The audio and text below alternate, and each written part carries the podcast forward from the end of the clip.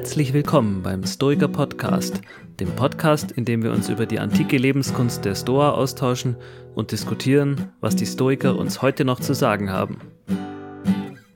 Nachdem wir uns in der letzten Folge mit der stoischen Logik und der Tugend der Weisheit befasst haben, betrachten wir heute in Folge 9 die dazugehörigen Übungen.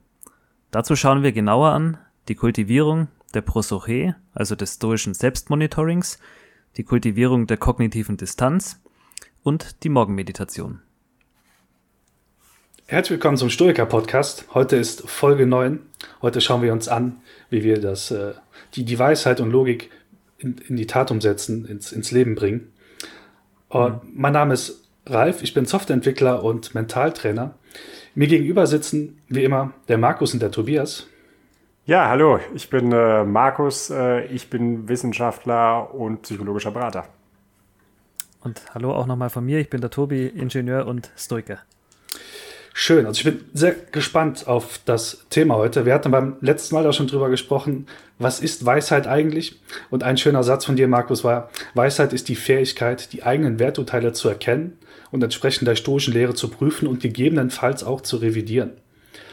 Und ja, das kann ja ein ganz schönes Fass sein, was man da aufmacht und denkst, holla, die Waldfee, da sind ganz viele Welturteile. Also, ich kann euch alle beruhigen. man, man kann lernen, damit umzugehen. ähm, es ist äh, ein interessanter Weg. Also, man kann lernen, diese Selbstaufmerksamkeit überhaupt zu entwickeln, dieses Prosoké zu entwickeln und diese Wahrnehmung dafür zu schärfen, was gerade in meinem System abgeht. Und man kann auch entsprechend lernen, mit dem, was da abgeht, auch umzugehen und das entsprechend einzuordnen. Und da schauen wir uns heute mal drei Übungen für an. Ich bin sehr gespannt, was, äh, was ihr für Übungen mitgebracht habt. Also, let's go. Ja, genau. Also du hast es ja eben schon angesprochen, die Prosoche und äh, das Selbstmonitoring, das habe ich mir nochmal genauer angeschaut und ja, vielleicht noch zum, zum Hintergrund als Ergänzung, was du ja auch schon gesagt hattest. Ja, das eine ist ja immer irgendwie die Theorie zu kennen und zu wissen, mhm. äh, wie das Ganze funktioniert. Und beim letzten mhm. Mal sind wir auf diesen Zweischritt irgendwie eingegangen, dass wir gesagt haben, okay, erst muss ich mal meine Gefühle, Emotionen und Urteile kennen und dann kann ich in einem zweiten Schritt die revidieren. Das klingt ja auf dem Papier total einsinnig und total eingängig, ne? aber manchmal kommt man einfach in Situationen, wo man diese Gedanken gar nicht vor Augen hat. Ne? Und mhm. Historiker, die haben sich eben auch Gedanken darüber gemacht, äh, wie ich es eigentlich schaffe, meinen Kopf dann in die richtige Richtung zu bewegen. Dass ich tatsächlich, wenn ich meinetwegen ängstlich bin, wenn ich ärgerlich bin, wenn ich frustriert bin, immer noch diesen Zweischritt machen kann. Und einer der, ja. äh, der Übungen, die sie vorschlagen, das äh, sind die sogenannten Mementos. Ne? Ähm, also in Mementos übersetzt einfach ganz einfach als Erinnerung. Und da gibt's ganz verschiedene, aber eine ist zum Beispiel, dass sie sich immer gefragt haben, bei Epiktet findet, äh, findet sich das Cuvades Mente. Ne? Also äh, wohin gehst du Geist? Und man kann das vielleicht insofern, das ist also eine instantane eine Übung, die man macht. Ne? Also dass man sich in der jeweiligen Situation fragt, ah, ähm, einen Moment innehalten, durchatmen, mhm. ähm, was mache ich jetzt eigentlich ganz gerade? Ne? Wie fühlt sich mein Körper an? Stichwort Körperscan, den vielleicht die, der eine oder andere kennt, der schon mal Meditation gemacht hat. Wie fühlt sich mein Körper an? Was ähm, sind meine Emotionen, die ich gerade habe? Bin ich frustriert, gut gelaunt, schlecht gelaunt? Ja, und was für Überzeugungen schwirren mir eigentlich im Kopf rum? Und vielleicht auch, welche Überzeugungen stehen hinter den Emotionen, die ich eigentlich habe? Also es ist eine Form von, von Selbsterkenntnis und Self-Monitoring, die ich, die ich dann habe. Mehr erstmal noch nicht. Also du wirst uns ja gleich, Tobi, noch erzählen, was wir dann mhm. mit dieser Selbsterkenntnis, wenn wir die dann haben, überhaupt machen sollen. Ne? Aber das ist erstmal das, was die Historiker vorschlagen mit Blick auf die Prosoche. Ähm, es ist aus akademischer Hinsicht auch noch wirklich interessant, dass so jemand wie Pierre Hadot, der ja auch ausführlich zu den Historikern geforscht hat, die Prosoche sogar als die zentrale Einstellung mhm. oder als zentrale mhm. Fähigkeit, so nennt er das, des Philosophen äh, betrachtet. Das heißt, ohne äh, Prosoche und ohne Selbstbeobachtung ist alles nix. Ne? Die ist sozusagen mhm. die Voraussetzung für alles. Also ich will ja mein mhm. Verhalten ändern, meinen Charakter ändern und ähm, das kann ich ja nur machen, indem ich erstmal erkenne, wie mein Charakter überhaupt gerade ist. Also welche ja, Überzeugung ja. ich habe, welche Wünsche ich gerade habe und wie es sich gerade eben anfühlt, ähm, der zu sein, der ich jetzt irgendwie bin. Ne? Mhm. Und dieses ähm, ja, Cuvades Mente ist einfach eine Erinnerung in der jeweiligen Situation mach das mal, mach mal dieses Selbstmonitoring. Ne? Die Stoiker hatten noch so eine zweite Übung, die nicht instantan, also im Moment ist, äh, sondern eine, die uns am Abend ähm, in Erinnerung ruft, was wir alles über den Tag falsch gemacht haben und was wir tatsächlich am nächsten Tag dann besser machen können. Ne? Also so nach dem Motto, ich gucke einfach auf den Tag zurück und sehe, Mensch, ähm, das ist ja nicht so gut gelaufen, da war ich impulsiv. Ne? Ähm, da ja. habe ich mich einfach laufen lassen und gehen lassen. Da war ich vielleicht auch, das haben wir beim letzten Mal, wenn man es positiv wenden will, ja auch nochmal besprochen, da war ich im Flow-State. Auch das mhm. Kann ich dann ähm, möglicherweise als, als fehlerhafte Weisheit, ne, als Laster ähm, ähm, brandmarken.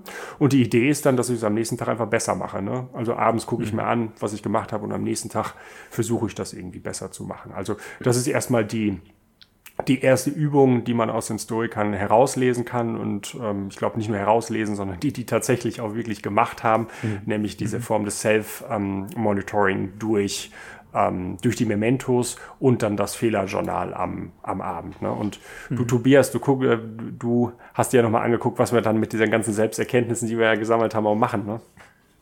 Ja, und da geben wir uns die Historiker eigentlich wirklich ein schönes Werkzeug an die Hand, äh, denn die behaupten, dass man dann von diesen Werturteilen auch Abstand nehmen kann.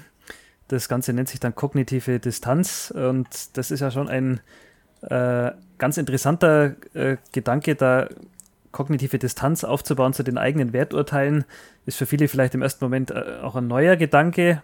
Alles, was mir meine innere Stimme sagt, muss doch wahr sein und die Historiker sagen eben, nein, nein, das müssen wir durchaus prüfen äh, ob das denn wirklich stimmt, was, was uns da das eigene Werturteil sagt. Und du hast es schon gesagt, die Emotionen, die dann aus so einem Werturteil folgen, Angst, äh, Unsicherheit, Wut und sowas, äh, an denen können wir eigentlich nichts schrauben, wenn sich das dahinterliegende Werturteil nicht ändert. Und äh, bei diesem Werturteil können wir eben ansetzen und sagen, ja, wir, dann hinterfrage ich doch mal dieses Werturteil, das dieser Emotion zugrunde liegt. Und da gibt es zum Beispiel die Möglichkeit, einfach mal was wertfrei zu beschreiben. Also das äh, wenn man das mal persönlich ausprobiert, das ist unheimlich schwer, äh, Sachen einfach bloß so zu beschreiben, wie sie sind. Und der Zug kommt zu spät. Punkt. Äh, ja. Heute regnet es draußen. Punkt. Also einfach so, so diese, diese Beschreibung ohne, ja, der Zug kommt zu spät, so ein Mist oder heute regnet es draußen, äh, ärgerlich. Also diese, diese Werturteile, die da fast schon im, im Alltagssprech automatisch irgendwie mitkommen, die einfach mal wegzulassen, das wertfrei ähm, zu sehen, das ist unheimlich schwer. Aber das kann man auch äh, trainieren und üben und das, das haben die Historiker eben, eben auch ans Herz gelegt. Und es gibt ja auch so ein bisschen diese Ansicht, ja, in jeder Niederlage steckt auch ein Gewinn oder jeder Verlust hat auch einen Gewinn und so. Also äh, der das eigentlich ganz gut widerspiegelt, dass das eigentlich, ja, was eigentlich auch sehr schwer nur als negativ oder positiv bezeichnen kann, weil äh, auch jedem, jedem Guten wohnt was Schlechtes inne und, und ähm, so hat der Zenon zum Beispiel selber bezeichnet, die Schiffsreise, bei der er verunglückt ist, war das Beste, was ihm passieren konnte. Das ist so ein bisschen dieser, dieser Hintergedanke, äh, ja, der Widerstand ist der Weg. Also in jedem Problem gibt es auch was Schönes und so. Also man tut sich gar nicht so leicht, irgendwas mit, als negativ und positiv zu bezeichnen, wenn man mal ein bisschen äh, darüber nachdenkt. Und man kann das eben auch irgendwie versuchen herzuleiten, wenn man diese Werturteile in Frage stellt. Das ist dann so das nächste, die Infragestellung von Werturteilen. Zum Beispiel, ja, ich habe jetzt Angst vor, vor irgendeiner größeren Menge zu sprechen und ach, das geht mit Sicherheit wieder schief. Das ist dann so irgendwie dieser innere Gedankengang wieder und da könnte man sich dann selber fragen, ja, wieso geht das mit Sicherheit wieder schief? Ist es denn schon jemals schief gegangen? Und da wird dann häufig die Antwort sein, nee, es hat eigentlich bisher immer klappt. Oder wenn man jemand Prüfungsangst hat und sagt, oh, das geht sicher wieder in die Hose, dass man da dann irgendwie wirklich nochmal in sich geht und sagt, ja, was spricht denn dafür, dass das in die Hose geht? Ich habe gelernt, ja. In der Vergangenheit hat es eigentlich auch immer geklappt, ja. Und dies, durch diese Infragestellung von irgendwelchen Werturteilen kommt man dann ganz häufig eben zu der Erkenntnis, ja, das war jetzt irgendwie katastrophisiert, das war übertrieben, die Vergangenheit lehrt mich eigentlich was anderes, nämlich dass es in der Regel dann doch gut ausgegangen ist. Es ist ja ganz interessant, dass du das sagst. Also so wie du es gerade beschreibst, gerade diese kognitive äh, Infragestellung der eigenen Urteile, das klingt ja auch so ähm, wie das hier oder die Therapievorschläge, die so eine kognitive Verhaltenstherapie, also auf Englisch dann CBT, äh, wie die auch machen. Ne? Ganz genau. Die haben da relativ viel, was diese Werturteilsarbeit äh, ja, betrifft, von den Stoikern übernommen äh, haben wir auch, äh, haben wir schon mal angesprochen, dass der Entwickler von der kognitiven Verhaltens, äh, Verhaltenstherapie, der hat das auch ganz explizit äh, erwähnt, dass er sich da bedient hat äh, bei dieser antiken Philosophie. Also das ist es nicht zufällig gleich, sondern der hat da schon von den Stoikern gewusst. Also das ist wirklich eine ganz interessante Technik, die einem auch unheimlich helfen kann im Alltag. Dieses, diese ja fast schon automatischen Werturteile, die man hat, mal ganz bewusst. Und das ist, da hilft das Werkzeug, was du eben gerade erwähnt hast, diese Achtsamkeit, mhm. Selbstbeobachtung äh, auf sich anzuwenden und dann hinterfragen, ja, ist das denn überhaupt so? Und dann gibt es noch was, was sich äh, im Englischen nennt, nennt man es Postponement, ja, eigentlich das Verschieben von dem Ganzen über die Werturteile nachzudenken, wenn ich zum Beispiel dann irgendwie äh, im Alltag äh, Werturteil bilde und dann aber jetzt in dem Moment vielleicht äh, weder den Kopf dazu habe, noch die Zeit darüber nachzudenken, ob das jetzt richtig oder falsch oder gut oder schlecht ist, dann kann ich auch sagen, nee, äh, ich, ich lasse das jetzt los und kümmere mich dann heute Abend drüber. Ich richte mir heute Abend eine halbe Stunde ein oder am Wochenende, wenn ich Zeit habe und, und denke dann mal wirklich drüber nach, ob das gut oder schlecht war, angebracht oder nicht, lag das in meiner Macht oder nicht. So, das sind dann so die Punkte, ähm, die mich dann für den Moment frei machen, um dann in der Zukunft drüber nachzudenken. Finde ich persönlich das Schwierigste. Ich, ich tue mir da nicht so leicht, da dann in dem Moment irgendwie äh, loszulassen und sagen, ja, ja, da kümmere ich mich heute Abend drum. Da ist mein, mein Kopf da irgendwie zu aktiv. Der, der schiebt dann dieses, dieses Werturteil oder diesen Gedanken äh, alle paar Minuten wieder rein und, und sagt mir damit, na, kümmere dich lieber jetzt drum. ja, ich glaube, das hat man tatsächlich ganz, ganz oft. Also da fallen mir echt zwei, ähm, zwei Situationen eigentlich aus dem Alltag ein. Das eine ist das, ähm, das Schlafen gehen abends mhm. und äh, das andere ist äh, sozusagen eine Ärgeremotion. Aber wenn wir jetzt mal bei dem ersten anfangen, äh, dann wäre das ja auch auch so abends, man kennt das ja irgendwie, dass man so ein Gedankenkreisel oder so ein Gedankenkarussell hat und ja, wenn man jetzt diese kognitive Verhaltenstherapie folgt, so äh, mit dem Infragestellen, mhm. würde sagen, hm, ist das jetzt auch wirklich alles gerechtfertigt? So, und diese Frage sich um ein Uhr nachts zu stellen, ist manchmal nicht so sinnvoll, äh, weil das einfach zu nichts führt. Ne? Also mhm. man kommt dann immer wieder auf die gleichen Punkte hinaus, aber das lässt sich sozusagen rational nicht lösen, das Problem, was man da versucht gerade mhm. zu lösen. Mhm. Und äh, da finde ich irgendwie eine gute Möglichkeit, dann so die Sachen zu verschieben. Äh, ich persönlich habe einfach gemerkt, ich brauche dafür einen Anhaltspunkt. Also ich kann meinen Verstand nicht täuschen. Das heißt, äh, ich muss dann sagen, morgen 8 Uhr, schreib mir das genau auf, schreib mir das Problem am, am besten auf. Mhm. Und dann wird das morgen auch um 8 gemacht und dann weiß mein Kopf, okay, äh, jetzt kann, wird das hier nicht gelöst, aber das wird halt morgen um 8 Uhr, man muss es natürlich auch machen, ne? Und, äh, und, wenn, äh, und das der weiß dann morgen um 8, dann wird's gemacht. Ne? Und das andere ist mit dem Ärger. Ähm, ganz kurz nur äh, auch meine eigene Erfahrung und übrigens auch diejenige von Seneca. Also wenn äh, einer von, von euch, ihr ja wahrscheinlich schon, aber auch die, die anderen Hörer, das ist, kann ich sehr ans, äh, ans Herz legen, ähm, äh, über den Ärger, seine Schrift. Äh, da beschreibt er einfach Ärger als ein Biest. Ne? Äh, also ja. äh, das ist total schwierig, äh, wenn man selbst ausbricht wie ein Vulkan, dann nochmal fragen, was ist eigentlich das Werturteil, was jetzt hinter mhm. dieser Ärgeremotion spielt. Ja? Denn normalerweise, wenn man ärgerlich ist, zum Beispiel bei jemanden, äh, dann will man halt Blut sehen. Ne? Äh, mhm. Da, da mhm. ist nicht mehr viel mit rationalem Denken. Und dann ist ein Vorschlag, den Seneca macht und ich glaube zu Recht macht, äh, laufen. also äh, Situation verlassen, äh, mhm. aufschieben die Diskussion. Ne? Also kennt ja wahrscheinlich jeder von uns, dass äh, in einer Ärgeremotion eine Diskussion zu führen, führt nicht sehr selten ins große Unglück. Ja, definitiv. Mhm. definitiv. Wirkt aber auch die Gefahr natürlich das Davonlaufen oder Aufschieben in dem Moment äh, an anderer Stelle schreibt er auch irgendwie, dass äh, Ärger oder Wut auch eine Bestie ist, die man am Anfang noch kontrollieren kann, aber die dann irgendwann davon galoppiert oder wie so ein Zug, den man noch leicht stoppen kann, bevor er wirklich Fahrt aufgenommen hat, würde man vielleicht heute sagen. Und äh, ja, das, das könnte ich mir jetzt vorstellen, ist dann eben auch die Gefahr, wenn ich sage, ah, da, da kümmere ich mich heute Abend drum mhm. oder morgen, dass ich bis dahin dann schon irgendwie innerlich mich, mich da so reinsteige, äh, dass ich viel mehr draus mache, als eigentlich ist, bis ich dann dazu kommt, das wirklich vernünftig drüber nachzudenken. Also ja, das stimmt. Ich, äh, da kommt mir gerade der Gedanke sozusagen der, der eskalierenden Spirale. Ne? Also mhm. das hängt sicher von der Situation ab und vor allen Dingen auch von der Person, aber manche Personen mhm. sind halt so gestrickt, dass umso mehr Zeit sie verstreichen genau. lassen, umso größer wird der Ärger. Ne? Weil sie mhm. immer wieder drüber nachdenken, oh, wie konnte der nur, wie konnte der nur? Und dann nach genau, fünf Minuten, genau, verdammt ja. nochmal, wie konnte der nur? ja, und dann wird ja. es halt sozusagen ja. richtig groß. Äh, die Idee genau. bei Seneca wäre dann aber auch, äh, und das wissen wir auch, äh, Zeit halt fast alle Wunden. Nicht alle, aber fast alle Wunden. Und mhm. ähm, rein physiologisch ist das einfach schon so, dass man natürlich nicht ewig in einem State of Ärger bleiben kann. Ne? Ja. Das, äh, das funktioniert einfach physiologisch schon nicht. Das heißt, irgendwann kocht man runter und dann ist einfach mhm. die Situation. Ne? Ist vielleicht auch eine Form von Lebensklugheit, dass man dann genau unterscheiden kann, ähm, in welcher Situation man gerade ist und was man dann genau tun sollte. Dafür lohnt es sich ja. dann in Selbstaufmerksamkeit, sich äh, zu üben, um genau das wieder ja. herauszufinden. Da schließt sich sozusagen der Kreis. Ne? Ja, stimmt. stimmt. Ja, jetzt haben wir ja gehört, was man im Nachgang machen kann und in der jeweiligen Situation. Ralf, du hast noch was auf Lager, was man im Vorfeld machen Genau, im Vorfeld ist, ähm, integriert sich auch so, so schön gleich in die, in die anderen Übungen. Ähm, wir nennen das die, die prospektive Morgenmeditation. Das ist auch in Anlehnung an dieser Prämeditatio Malorum. Ähm, Stelle ich mir hier halt eben die Frage, okay, wann und wo muss ich heute am Tag eigentlich meine äh, Weisheit unter Beweis stellen? Und ähm, habe dann eben morgens oder äh, am Anfang der Woche halt die Möglichkeit, mich darauf vorzubereiten. Ähm, auf gewisse Situationen. Nehmen wir zum Beispiel, oder andersrum, ähm, vielleicht auch ein bisschen humoristisch daran zu bringen, der Weise würde die Frage vielleicht beantworten, also wann und wo muss ich meine Weisheit unter Beweis stellen, würde der Weise sagen, immer. Aber, ja, genau.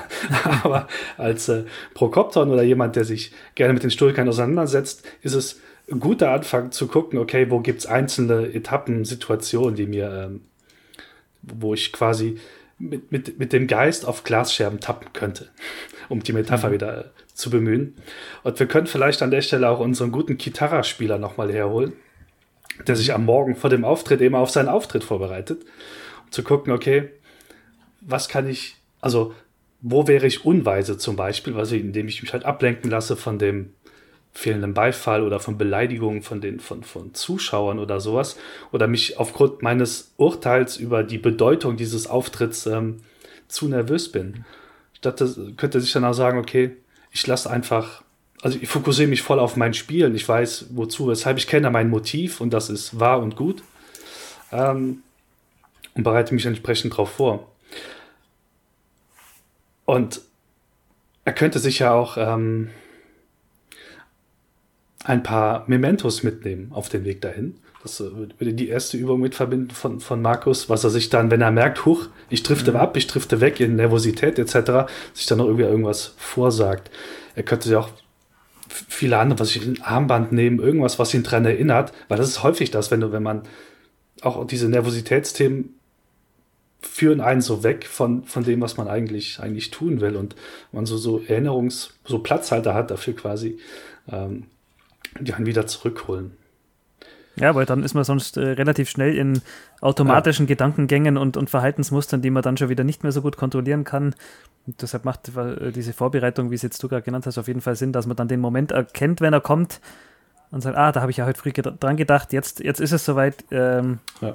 Jetzt äh, sage ich mir das äh, Festina Lente oder irgendwas, irgendeine ein Memento halt vor. Genau. genau, er könnte sich sogar vornehmen, ähm, halt seine Werturteile vielleicht im Moment einfach, also so, ähm, nochmal, ähm, einfach eine wertfreie Situationsbeschreibung gerade abzuliefern. Also statt zu sagen, hoch, ich muss wohl nervös sein, weil mein Puls gerade hochgeht oder sowas, einfach zu sagen, mein Puls geht gerade hoch. Punkt. Mhm. Das mhm. könnte er sich an dem Stelle auch als, als Plan quasi vornehmen für, sein, für seinen Auftritt. Mhm. mhm. Also, genau. Und wenn er dann doch in Glasscherben getappt ist, könnte er in sein Fehlerjournal schreiben, dass er es beim nächsten Mal besser macht.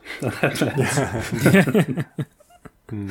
Ja, ich meine, das äh, ist ja auf ganz viele verschiedene Tugenden bezogen. Ja. Also, dass man pros prospektiv irgendwie am Morgen genau. visualisiert, was mhm. sein könnte, wenn man es jetzt einfach nur auf die Weisheit bezieht, dann heißt das doch eigentlich nichts anderes, glaube ich, ne? Ähm, als äh, sei aufmerksam gegenüber deinen eigenen Gefühlen. Ne? Ja. Mhm. Äh, oder sei aufmerksam gegenüber deinen eigenen Werturteilen. Ne?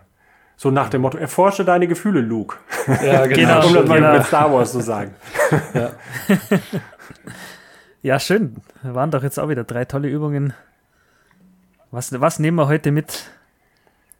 Ja, ich glaube, es gibt ganz viel, äh, was man äh, mitnehmen kann, aber das Thema der didaktischen Reduktion gebietet, nur ein paar rauszugreifen, ja, und auch äh, weder uns noch den, äh, den Hörer zu überfordern. Also ich fand einfach diese, das ist jetzt eine Erkenntnis, die ich mitnehme, dass ich ganz interessant fand, dass es bei den Stoikern vor allen Dingen auch ganz viel um Selbsterkenntnis ähm, und mhm. Selbstaufmerksamkeit, Selbstprüfung ähm, geht. Ne? Also der Stoiker ist also nicht nur jemand, der irgendwie mechanisch in jeder Situation weiß, was richtig ist, so ähnlich wie so ein, äh, wie so ein Roboter, Ne? Mhm, also mhm. so nach dem Motto, ah, äh, selbst, äh, sagen wir mal, Gerechtigkeit bedeutet in dieser Situation folgendes und mhm. trumpft mhm. über Selbstbeherrschung oder wie auch immer. Ja, jedenfalls ist er nicht einfach so ein Rechencomputer, der in jeder Situation etwas weiß, sondern er weiß auch, ähm, was er gerade denkt was das mhm. Richtige ist. Also er ist sozusagen, hat er immer noch so ein zweites Auge äh, ja, auf seine genau. eigenen Gefühle. Und das fand mhm. ich irgendwie ganz, äh, ganz interessant, weil ähm, das eigentlich den, den Stoizismus auch sehr nah an so buddhistische äh, Traditionen ranbringt, mit der man irgendwie diese Idee des zweiten Auges, also der Selbstbeobachtung vor allen Dingen äh, verbindet. Mhm. Ne? Das war für mich eben einfach nochmal was, was Neues, was ich jetzt, ähm, was ich jetzt gelernt habe. Ich finde es auch unheimlich interessant, diese Nähe da zum Buddhismus. Eins vielleicht noch, ähm, was du gerade gesagt hast, dass der Stoiker da kein äh, einfacher Roboter ist, der immer automatisch weiß, was er machen soll. Das macht ihn natürlich aber auch irgendwie flexibel im Alltag. Der Roboter, wenn du den vor eine Situation setzt, die er jetzt nicht kennt, äh, dann weiß er nicht, was er tun soll. Und der Stoiker eben durch diese Selbstreflexion, genau, der, äh, der kann da äh, im Idealfall auf jede Situation ja. reagieren. Also der ist da durchaus ein bisschen variabler mhm. als der Roboter. Ja, ganz kleine, ganz kleine ähm, Memento, nicht ganz kleine Korrektur, weil ich in dem Gebiet der künstlichen Intelligenz ja auch äh, arbeitet. Also das gilt sicherlich für die Roboter der ersten Stunde. Ne? Ja, die Idee ja, zum Beispiel bei neuronalen Netzwerken und künstlicher Intelligenz ist ja gerade, dass sie sich flexibel auf neue Situationen ein, einstellen können und so. Ne? Das stimmt. Ja, ja, genau. Aber äh, ich verstehe schon, was du meinst. Also der Stoiker ist kein Roboter der ersten ersten Stunde. ja. ja. ja. und äh, zu der Nähe zum Buddhismus nochmal, das finde ich unheimlich spannend. In, in Stoikerkreisen und in der Community kommt immer wieder so, ja, diese Diskussion zustande, ja, ist das irgendwie das Gleiche? Wir haben auch schon mal darüber diskutiert, gab es da Kontaktpunkte?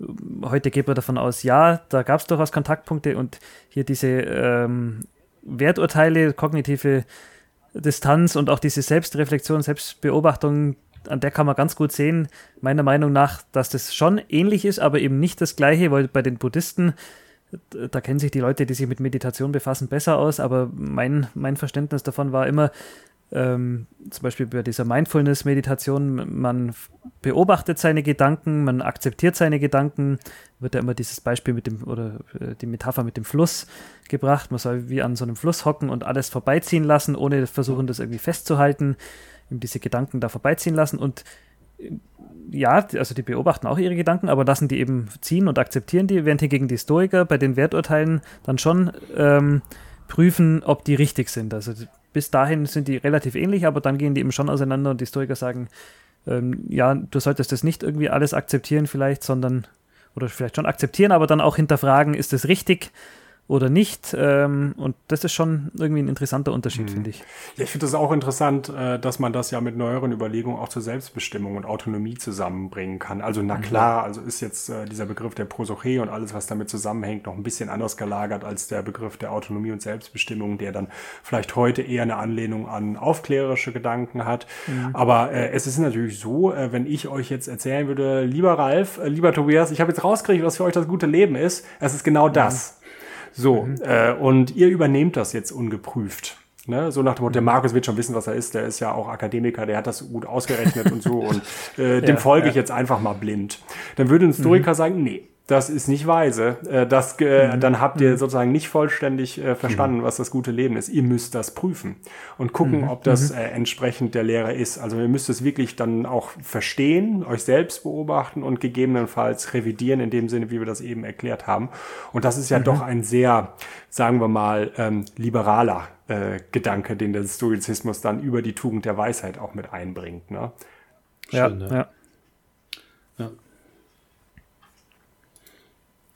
Ja, Punkt, den, den ich noch mitnehme an, an der Stelle oder aus, aus diesem großen Thema ist, so diese Herausforderung oder auch diese, diese Aufforderung, sich äh, nicht als Reizreaktionsautomat in die Welt zu stellen, sondern tatsächlich äh, auch sich nicht von seinen Empfindungsgedankenwelt einlullen zu lassen, sondern kritisch Abstand zu nehmen, also Abstand zu nehmen und selbst reflektieren, was passiert da gerade, muss ich darauf reagieren, kann ich das auch einfach mhm. sein lassen und wenn ich darauf reagiere, was, also wann wird's gut oder ne, da halt seine Weisheit und Klugheit überhaupt einzuschalten im, im Alltag, im Tag. Und auch, ich glaube, wichtig vielleicht auch im Alltag und äh, nicht nur an irgendwelchen sehr ruhigen Orten, wo man das vielleicht trainieren kann, wie Meditation etc., sondern das wirklich mit ins Leben bringt, um damit halt diese die großen Ideen der Stoiker oder seine eigenen Ideen halt in die Welt zu bringen. Mhm. So, mhm. aus der Sicht. Ja, du hast äh, das Stichwort auch gerade nochmal gesagt, zwischen Reiz und Reaktion. Da fällt ja in dem Zusammenhang auch immer der Name Viktor Frankl, auch in, in Stoikerkreisen, der da mit seinen äh, ja, Erlebnissen im KZ da diese, diesen Gedankengang da ja, ja unter in, praktischen Verhältnissen testen konnte, die man niemandem wünscht und der eben dann auch das äh, bestätigen konnte, was die Stoiker da irgendwie gesagt haben, dass zwischen Reiz und Reaktion durchaus, wenn auch sicherlich manchmal unheimlich schwer, die Möglichkeit liegt, da noch zu intervenieren. Und äh, der, also äh, würde ich an der Stelle noch eine Leseempfehlung aussprechen, ist allerdings harte Kost. Das stimmt. ja. ja. Also nicht hart in dem Sinne, dass man denkt, es ist schwierig zu lesen, sondern da nee, werden nee, äh, einfach sehr viele Fragen, die äh, so um, ans äh, Existenzielle gehen, mhm. ähm, mhm. behandelt und so weiter. Hast ja gerade gesagt, das ist eine, die Erlebnisse im KZ und so, also nichts für, für schwache Nerven so äh, in mhm, dem Sinne. Genau. Gut zu lesen, aber man äh, sollte, genau, sollte vorbereitet genau. sein. Ja. Ja. Okay. So, da sind wir tatsächlich schon am Ende, ne? Ja. Ja kurz und knackig, die weißen, genau. die, die weißen Übungen, nee, aber die sind wirklich unheimlich gut. Kann ich nur jedem empfehlen, da mal in der Praxis diese, auch diese kognitive Dissonanz, äh, Dissonanz sage ich, ja, die, die, lieber nicht, die, die, sollte man vermeiden, ja. die, die, die, kognitive Distanz, äh, die kann man durchaus mal herstellen und, und sich da im Alltag damit versuchen. Und auch die anderen Übungen, die wir gehört haben, die sind da wirklich äh, sehr hilfreich. Und wäre schön, wenn wir da äh, an der Stelle dann von dem einen oder anderen Hörer vielleicht auch eine Antwort bekommen. Ja. Äh, Alltagsgeschichten, wie haben Sie diese Übungen? Äh, äh Fehlerjournal, das tut natürlich weh am Abend, klar. äh, aber würde mich interessieren, äh, wenn die Hörer uns da Feedback geben, ob es da irgendwelche Erkenntnisse gegeben hat. Ja, spannend. Und äh, ich kann tatsächlich auch noch äh, hinzusetzen, äh, dass wir jetzt tatsächlich fertig sind, ne? Mit dem mhm. Grundlagenteil der Stoica mhm. und jetzt beim nächsten Mal mit dem eher angewandten Teil ähm, starten mhm. oder noch angewandteren Teil starten, so, äh, so formuliert. Also zum Beispiel mit so, so Fragen, ähm, welchen Beruf würde eigentlich ein Stoiker wählen? Mhm. Welche mhm. Freunde äh, oder äh, ja, Nicht-Freunde, wen wählt der Stoiker eigentlich? Wie äh, sieht es eigentlich aus mit Beziehungen und wie geht der Stoiker möglicherweise auch mit schwierigen Menschen am Arbeitsplatz und anderswo um? Na, das sind ja Fragen, die uns ja auch wirklich im Kern interessieren und für die wir uns jetzt ja vorbereitet haben, indem wir denn die Tugenden äh, kennen und wissen, was sie bedeuten, was sie begründet mhm. und vor allen Dingen auch, was wir üben müssen, um dann so tugendhaft zu sein. Ne? Mhm. Und mhm. jetzt schauen wir uns an, was die dann wirklich im Anwendungskontext bedeuten. Da bin ich ganz gespannt. Ein paar Sachen. Freue ich mich auch drauf. Ja, ja. und äh, ein paar Sachen, äh, die haben wir uns ja aufgeschrieben, die wir machen wollen. Die haben wir ja, oder habe ich jetzt gerade auch genannt. Aber wenn dann die Hörer noch andere Vorschläge haben, zum Beispiel, mhm. ähm, ein, was macht ein Stoiker bei einem Fußballspiel ja. oder wie guckt ein äh, genau. Stoiker eine Fußballweltmeisterschaft Schön. oder ähnliches, ne? Mhm. dann ja, schreibt uns bitte, äh, dann nehmen wir das ähm, äh, zur gegebenen Zeit auf. Genau. Und äh, jetzt darf, glaube ich, der Ralf die salomonischen letzten Worte sprechen. Ne? Genau, in diesem Sinne, genau. Ähm, haben wir die Lage dann hinreichend erörtert, würde ich sagen. Es gibt genügend Übungen und ich bin total gespannt, wie wir das, was, also die, wie die Grundlagen, die wir jetzt geschaffen haben, auf diese sehr praxisnahen Themen dann anwenden werden und es dürfen alle gespannt sein, was als nächstes kommt. In diesem Sinne, genau. Josh, eine gute Zeit bis zum nächsten Mal. Macht's gut. Ciao, ciao. Tschüss. Ciao.